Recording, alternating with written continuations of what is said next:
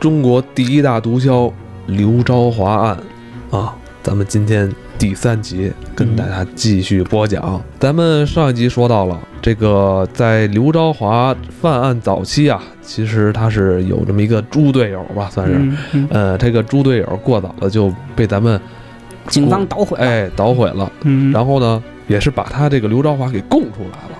对哎，这所以你看这个，这个怎么说，毒贩们的这个友谊 是是非常那非常脆弱个的非常脆弱的，塑料塑料关系，塑料关系。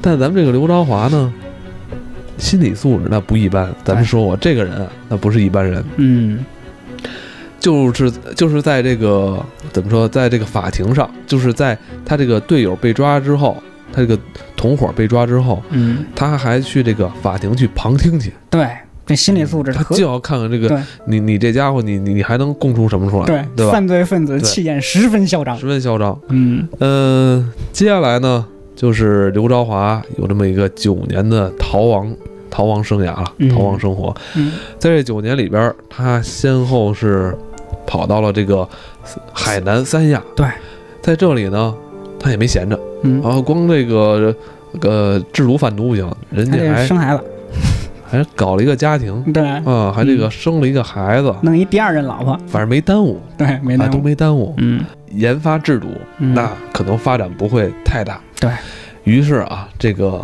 他就联系上了当时，呃，怎么说这个在咱们国内的广东的渠道大王，渠道大毒品渠道大毒王品渠道大王陈炳熙，陈明基，嗯他希望能跟这个毒品这个渠道大王陈炳熙是吧牵上线儿。对，这时候这样他才能够在他这个制毒上，在嗯嗯制毒这个事业上能更上一层楼。对啊对对，非常邪恶的想法啊。对对对对，嗯，上期呢，咱们说到这个刘兆华到了广东普宁来找这个陈炳熙了。嗯陈炳熙啊，是三大毒枭的这个中间人，嗯是可以说是核心人物。嗯所有的毒品，不管是传统的毒品，这个海洛因，还是刘兆华的这个冰毒，都是从陈炳熙这儿当做出口。嗯所以陈炳熙啊，是这个中间最核心的一个人物。嗯这也是这个人也是名副其实的三个毒王当中的老大哥。因为这个陈炳熙啊，他从岁数来讲就比那两个人大十多岁呢。嗯嗯这个刘朝华跟谭咏麟差不多，但是陈炳熙明显比他们大得多，嗯江湖经验也多，嗯那是老大哥，名副其实的老大哥嗯，而且就是这个毒品界的风云人物，可以说是就是江湖上有这一号，江湖上有这一号大哥级的，并且总在批发商嗯其实我觉得这个人啊，可能在世界的这上面，他都有这很重要的一个位置。那当然，差不多远东这块儿就让他包了，对，是吧？他控制着整个东南亚乃 至美国和日本的全球性的销售网络，嗯，全在陈炳熙的手里。都在他这儿。哎，所以为什么刘朝华要找他？嗯，对，陈炳熙这个人也不得了，也是一个做生意的天才。嗯他为什么能做这么大的生意？除了咱们上集说的这个普宁这一块儿的人杰地灵的地理优势以外，嗯就是普宁大量的人散布在全国，散布在东南亚，各种这种渠道啊、人脉啊、网络啊，都在这一块儿。这个陈炳熙呢，在这种环境当中成长起了一个大生意人。他原来呢是做中药生意的，做布料生意什么的这种。开始他也是一个穷人，嗯最早他也是一个穷苦出身，他就是从小生意开始做。因为呢，这个我觉得这个穷这事儿啊，确实容易有些时候让人的那个怎么说呢？他的那个想法啊，有那种对金钱无限的那种追求的那就种，物质的这种哎欲望，就所谓穷怕了。嗯就是我觉得刘德华和这个陈炳熙啊，他们都有这种共性，所以陈炳熙对于金钱啊，他的欲望感觉是无穷的。嗯对对对，他就觉得我做这布料生意啊，不能满足我的这金钱的欲望，他就开始折腾这毒品这个事儿了。嗯因为普宁那个时候已经有一些江湖上已经有一些人物开始做这个黑的东西了，就是毒品这件事儿了。嗯陈明熙觉得我做这些小生意不成，我也开始折腾这事儿，然后他就开始结交这种各种社会上的人物，就是毒品这一行的。 他这个人呢，号称自己乐善好施，挣了点钱呢，就愿意去捐捐款啊，什么乱七八糟的啊，反正就是通过各种做生意的手段。就是这个陈炳熙，哎，陈炳熙结交人脉，你知道吗？还有一招是什么呢？找各种老前辈啊，跟人家磕头拜把子。哎，就跟原来那个什么蒋介石跟阎锡山他们拜把兄弟似的，嗯其实背地里跟五眼鸡似的。但是这是江湖义气啊，那边讲究这玩意儿啊。他就通过这种各种办各种办法拓展自己的渠道和能力。那照你这么说，这个陈敏熙他还有这个涉黑的嫌疑啊？对他是一个江湖气非常强的人。哦，谭晓林呢，他们就是已经有自己的武装军队了，那不一样。哦，对，谭晓林都都有军队了，谭晓林他们当然有军队啊，哟那两百多人的武装啊。那咱们这刘朝华好像不行吧？刘章华不行，刘刘章章华华就就是纯粹是一个刘朝生产华者，是一个靠这个技术型人才技术型人才， 我操！技术人才，哦靠着纯智商的那种。哦，对，所以他们的区别就是这个，嗯一个是纯技术人才，一个是这个有点江湖黑道的玩法。以哎，哎，谭晓林呢就直接公开明目张胆的黑三金三角三不管地带的这个军队嗯，押运什么的，嗯就是这个。对，所以陈炳熙呢，他这个几年的时间啊，就发展起来了，嗯，打通了一条从普宁到潮汕、广东、港澳台、东南亚的这么一条渠道，嗯自己掌握了这个渠道，嗯逐渐的拓展到这种全球性的批发商的这个龙头老大的地位。嗯，这个时候呢，他就跟谭晓林联系上了，等于是谭晓林是他的上家儿，嗯，因为他现在卖的东西已经是这个渠道黑龙港了，我要这个当老大了，不是小商小贩了，直接接触谭晓林那个总头儿，就开始做这种邪恶的买卖，嗯，长期的成为这个战略合作伙伴。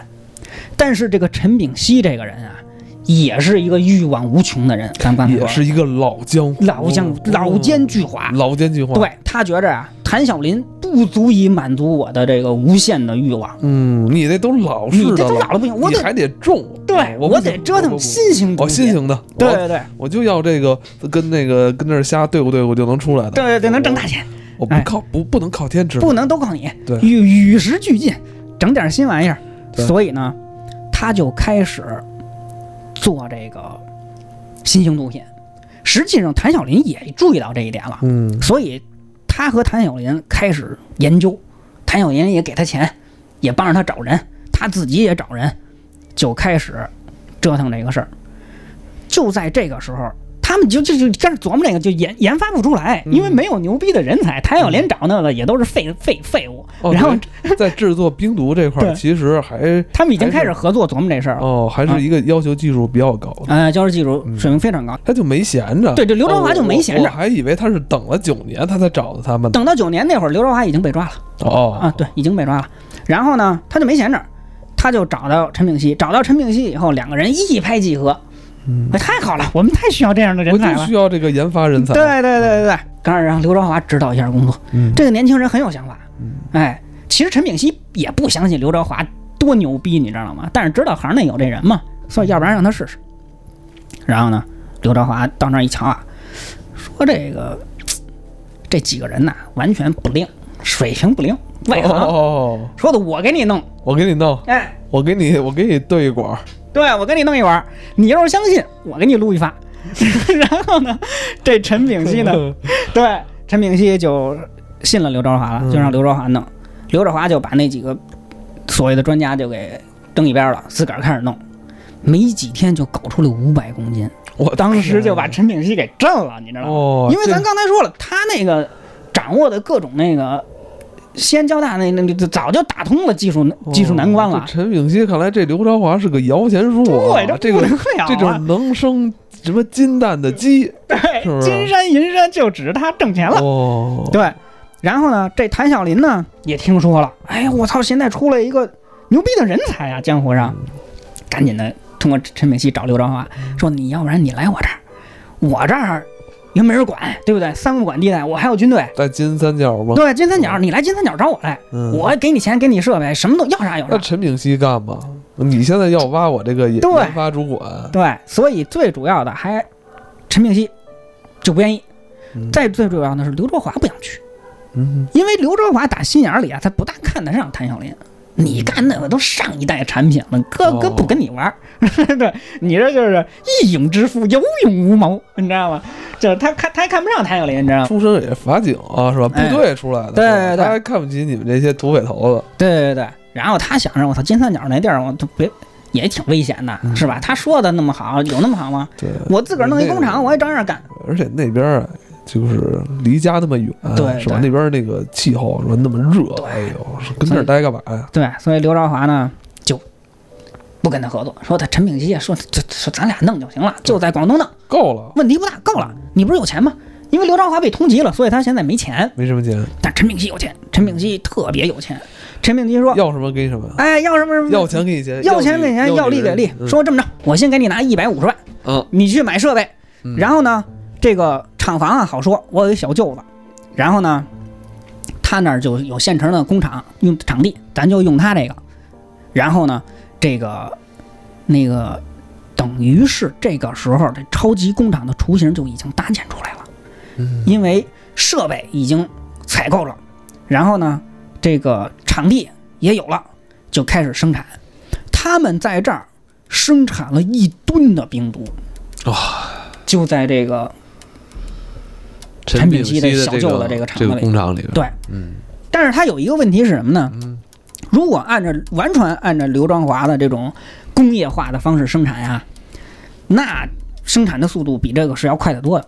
嗯刘朝华就发现，为什么我的这个生产速度上不去呢？然后生产出的产品的纯度啊，也没有我想象的好。嗯按说我这生产的应该比这还牛逼。嗯，后来就发现啊，这陈炳熙的小舅子是一大傻，他知道这俩人有钱，嗯他惦着多租点时间啊，租这个厂房，嗯，所以他老给他使坏，假装停电，让他那个生产的慢点儿，我就多收点房租，你知道吗？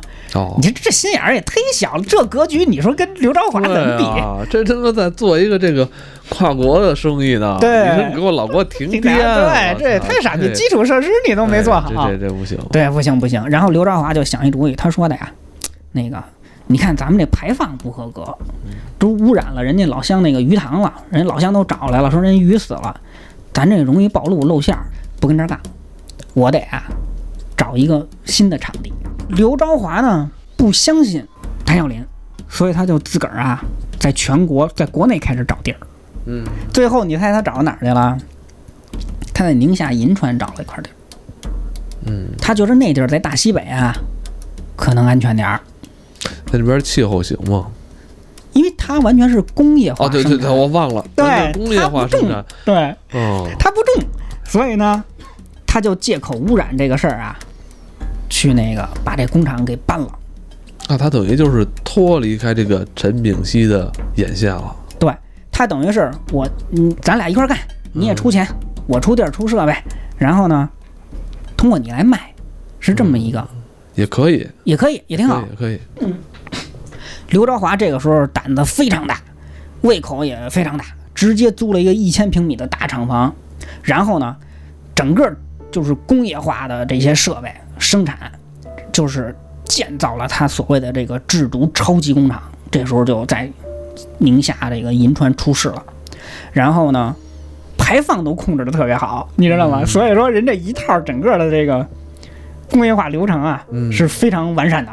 对，非常严谨啊，这个非常严谨的，直接合成苯丙酮路线，根本就不用麻黄素。然后呢，这一下就能让成本降低一半儿。为什么说毒品是万恶之源呢？因为它是暴利。当时刘朝华他的成本降得非常低，他卖的这个冰毒批发价啊是三十万一吨，也就是说三百块钱一公斤和三毛钱一克。他跟陈陈炳熙在那个广东做的时候啊，就跟他小舅子那厂子做的时候啊是六毛钱一克，这时候成本又降低了一半儿。我嗯，你说我还在百度上查了一下新闻，嗯我说现在那帮科溜冰呢，他们买那冰毒是多少钱？零售价往那个那个市场价一克一千多块钱呢。你想，他出厂价才三毛钱，就跟咱之前说药神什么那个那赶出来那路数似的，你知道但是吗？不是前两天说那个中国还有两个行业是比这还暴利的吗？房地产吗？你 说，不是，嗯，是吗 网络游 戏，我操，干得漂亮！我觉得这个是没有什么不能说的。空手套白狼都对，就是网络游戏和毒品它有相似的地方，嗯它都是让你成瘾的。你得这么想，它有共性，它都是作用于精神的，这东西很可怕的。呃嗯成本都是依靠这技术。哎，对，真是技术，对，原料也便宜，所以说在经济上确实是，就您说的也是对的，只要有十倍的利，是吧？银行的利率百分之二到三，比通货膨胀都低，对吧？理财是百分之六，超过百分之六的全都有骗子的行为，嫌疑。为什么 PRP 倒的这么多呀？那不都是骗子吗？你想，那那那房地产利润算高的了吧？那毒品比它大多了。对啊，我这对房子我还得买地，我还得对盖房子，那麻烦多了嗯你你你有一当一个在经济学上，就是当一嗯个干一件事儿有十倍的利润的时候，就开始有人可以拎着脑袋干了。三毛钱一克卖到一千元的零售价，嗯虽然说这个有层层的加价，那它这就是巨额的暴利。所以说，嗯在这个过程当中呢，有人拎着脑袋干。刘朝华是这里面的生产的大毒枭，对，而且他没在得这里面挣嗯钱挣大了。而刘且朝，嗯对，像你说的，他既然做这个化学合成的新式毒品，嗯，所以就是对于警方的侦破，其实带来特别大的困难。对这不对像重的，你对重在哪儿，我肯定还能找着对，，哦是吧？我他身特隐蔽的一对吧厂房就办了这事儿，对吧？你你我那开卫星是吧？对看你，哎呦，这边中了什么因素，对那我对就知道你在这对儿啊。这你那厂你房无人你机扫不了，你人那会儿那会儿嗯还还没无人机，对对， 对吧？你这关着屋，谁他妈谁知道你你干啊嘛呀大西北的地儿，我操！而且他们还把排放控制的很好，嗯根本就没有不好查、啊、这事儿。那不好查，我们要查呀。刘朝华在这个过程当中啊，他已经挣了多少钱？挣了两千七百多万了，哇，就是这个两千七百多万还只是陈炳熙给他的钱，你知道吗？在实质上啊，其实陈炳熙还欠了刘朝华好多钱。他这个时候已经卖了十九吨了冰毒了，就是他这个在宁夏的这个厂房，在抓住他之前，已经卖了十九吨冰毒了，其中有十吨卖到了日本，有六吨卖到了美国，其他的都卖到了这个东南亚、香港什么的。所以说，你看，不管是制毒啊、刘朝华这儿还是陈炳熙啊，就他们已经形成规模了。嗯，对，他这个当时给那个刘朝华，给他刘朝华的钱，他挣了的钱是两千七百多万，嗯但是呢，实际上没给他陈炳熙。没给刘朝华结账，还差他两个亿，我天，还差两个亿。然那后刘时候朝两华，千两千七百万也也都花不完啊。那对个对对。然后这个刘朝华就说说这个陈炳熙欠我这么多钱，我得去找他对对账去呀，对吧？哦得把账目对清楚了，哦，要不然那个这钱他得早点给我，就大概是这路数。对你还是得给我，对对你不能说我现在够花我就不要了，是吧？对，然后刘朝华就说，在这个他跟陈炳熙就俩人开始联系，在九九年九九年底的时候啊，嗯，去广广州见面儿对账了。对账，要开始对账了。结果就在对账的这个时候，谭咏麟出事儿了。嗯，谭咏麟出事儿了。刘朝华一方面去这件，其实这个是有历史意义的这个会面。嗯如果这件，如果谭咏麟那儿不出事儿，这后面更可怕。嗯刘朝华一方面要拿他这个两亿的这个分成利润，另一方面刘朝华带了一个恶魔级的毒品样品，就这刘朝华又又研发出来新嗯玩意儿了，新型的，我的天啊！就是恶魔级的毒品样品。这个恶魔级的毒品样品还样品和二十万现金，包括所有的对账单，刘朝华包了一个手提箱，拿着这个住在了广州的总统总统大酒店。嗯他希望呢，在广州和陈炳熙会面。嗯，你想想，这这这这这就比较可怕了。就在这个时候，谭晓琳那海洛因被查了， 因为那卧底被查了，然后牵连出了这十一吨。后来一发现，这事儿是肯定跟刘朝华有关系，刘朝华有关系。就开始警方就开始查。然后呢，后来接头接到一半儿就说这个不行了，出事儿了。出事儿了。不能见面了。刘朝华走到半道呢，就赶紧往酒店赶回跑。他为什么要回酒店呢？那么大胆子呢？你想，警察已经开始去酒店抄他了，他还敢回去呢？就是因为那里面可能那个恶魔级的样品对他很重要，还有对账单。如果要对账单抓住的话，账本儿。账本儿让拿出来也完了。嗯然后呢，你就可以看出刘朝华的心理素质有多强。嗯他去那个酒店进去以后，他就发现情况不大对，整个气氛啊都是一种好像被控制了的气你氛。感觉这酒店里人都是卧底，对都是便衣警察。对，，然后他说啊，我不能坐电梯直接上去，嗯，我就坐电梯坐到一半儿，嗯然后呢再走楼梯走上去。还走上去，这还不回，这啊他还得想去看看，你知哎哦道吗？就这么大胆的。然后人家警察呢，他上去以后，他就往那边瞄，他往这边一瞄，他说完了，这事儿没法弄了，警察已经把他那门打开了，已经有警察进去了。嗯，他说完了，就所有东西可能就要落到警方手里。撂了，这个时候只能自己先跑，跑，跑，跑。但是这时候整个这个城这个城市里面重要的路口已经都被被警察布控了，对啊，监你想控上了，，对他怎么跑？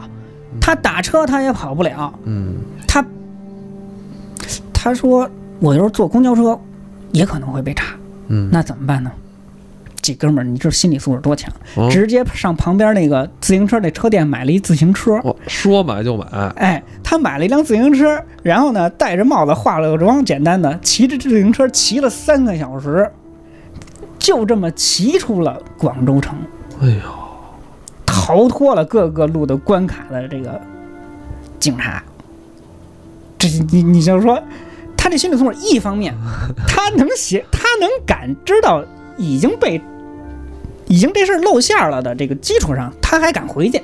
嗯第二个呢，就是他最后采用骑车的这种方式逃出这个城市，逃出那些关卡，体力也好。对，耐力也强，脑子也有，那我们知道他骑自行车嗯跑出这个布控下的广州，嗯，但是此地不宜久留了，此地不宜久留了，哎，他就跑了，跑了，就是那就就是整北个，上了，哎，，他在超级工厂就算是不要了，不要了，嗯，他就跑了。他一开始就是像你说的，他先北上，他跑到青岛了，哎青岛待了一年。嗯，这哥们又儿待了一年，又待了一年，在青岛待了一年。他主要是干嘛呢？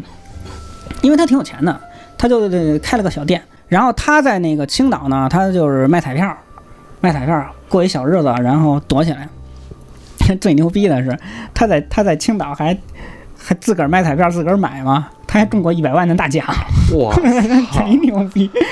这他妈对他就是干啥都这都都狗屎运，你知道这吗他？妈找谁说理去对啊？对我操，这个他后来他说他在青岛待领不领奖？这个他肯定领啊，因为那个东西又不是什么实名制哦没啊有什么的。实名对， 我操，后来他就他说的在青岛待着也不爽，他就是说得找一个跟木有关的地方，他就去了那个桂林，是一个生意人的相貌出现的。嗯，然后呢，因为他手里有很多钱，就是这个贩毒赚了好多钱，然后他拿着这钱呢，在桂林很快就混得还 风生水起，你知道吗？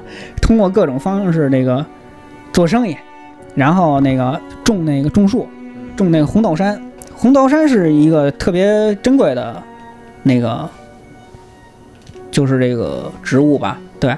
而且那个红豆杉，它是那个治疗癌症很重要的一个东西。反正它就是，一方面呢，正面上做生意，然后他捐钱的时候啊，他还上新闻，他还见义勇为抓小偷，接受采访，你知道吗？就是公然的在公开媒体上报道自己，就是化名啊，就是就是气焰十分嚣张，非常猖獗 这这种个人。人也是总结四个字，就是不甘寂寞。 对对对，就是根本就是通过各种手段，反正就总能逃脱警方的这个追捕，你知道吗？嗯，然后呢，他种着种着这红豆杉啊，他这个贼心又开始犯了，他就在桂林啊找了一大山洞，嗯找了一大山洞，又开始惦着投巨资制毒，他觉得他这个制毒这事儿还是放不下，还是放不下，他又开始琢磨这事儿。就在这个时候呢，陈炳熙被抓了。陈炳新现在也被抓了。陈炳熙，陈炳熙那个事儿出来以后，陈炳熙就跑了。哦，跑到东南亚是跑到泰国去了还是缅甸去了？到那儿以后呢，他就跟谭晓林去那个算账去了。他说：“我这几十亿美元的东西，谭咏麟那会儿不是已经被抓了吗？谭晓林没有，嗯谭晓林没有。那个时候只还只是他的毒被抓着了。就是他的毒被抓了。谭晓林自己呢，在那个在国外待着嘛。谭晓林后来是怎么被抓呢？是被引渡了，因为谭晓林是四川人，他是中国人，知道吧？他是中国人。后来就是因为他他们这些在三角金三角地带这些大毒枭啊，跟缅甸他们政府有千丝万缕的联系，嗯，甚至还是商界的什么委员什么乱七八糟的，还有点儿关键得交税，这个对官哎国方家有官方背景都是。然后呢，就有就是突然有一天，就是说说那个我们国防部的一个高级官员啊，想要见你，说的谭咏麟就是坐着直升飞机还是怎么着就去了。嗯到那儿以后呢，其实就是钓鱼。到那儿以后就把谭耀林给摁了，把谭耀林给摁了，然后就是说中方想引渡你，哦，中方想引渡你，然后就是他那些兄弟还说谭耀林想知道的事儿太多了，愣可把那个押运谭耀林的车给拿火箭筒炸了，也不能让他回中国。嗯，反正后来就是用各种方法，两条线一真一假什么的，哦，把那个最后还是把谭耀林运回来了，最后还是枪毙了。陈炳熙呢也是，他先去找谭耀林，找缅去缅甸找那个谭耀林算账去了，然后说这几十亿美元的这个事儿，各界大佬什么的都招呼在一个酒店里面，大家算这账，说到底怎么办？嗯，就是因为你的事儿漏了。这整个，因为它牵扯到全世界的毒品网络、地下钱庄、大财团很多事情的，嗯嗯然后呢这儿的得有十亿美元，谭耀林得赔。嗯后来就是有各界大佬出面协调，才把这事儿给平了。嗯后来就是陈炳熙也也被抓了，也被抓了。嗯陈炳熙被抓了以后，也是引渡回国。引渡回国以后呢，这时候就到了零三年了。嗯，可是刘朝华没被抓呀，聊啥？这这时候还不得是啊还嚣张惦着跟那个桂林那儿找一大山洞重新制毒呢，还你知继道吗续玩儿呢？还继续玩，玩的挺开心的。然后有一天，刘朝华呢跟他那些生意伙伴，桂林的生意伙伴，啊在一个这个饭馆里面正吃饭呢，嗯，吃着吃着饭呢，他就看电视上啊，开始播他的通缉令， 哎呦，因为陈炳熙零三年被抓了，零四年又开始播他通缉令，全国通缉了，你知道吗？然后他就他一看，哟，要出事儿，这像我，对我得跑，这是我吗？ 对，然后他就跟他旁边那个哥们儿生意伙伴就说：“哎，你说这哥们儿是不是长得有点像我、啊 这这这通缉犯？”然后那哥们儿说：“嗯，有点像，有点 像。”但是谈笑风生，你知道风嗯吗？筝，谭笑风这是筝。孙子。实际上，刘振华心里很有谱了，嗯，他吃完这饭赶紧就跑了。咱们这时候在电视机上，刘朝华自己都看到了自己的这个通缉令了。对，那接下来他将如何逃离咱们警方的布控？对他最后终归是要落入法网嗯法啊网嗯！但是我觉得下一集可能是咱们刘昭华案可能最精彩的一集了。对，嗯那对么对下期再见。嗯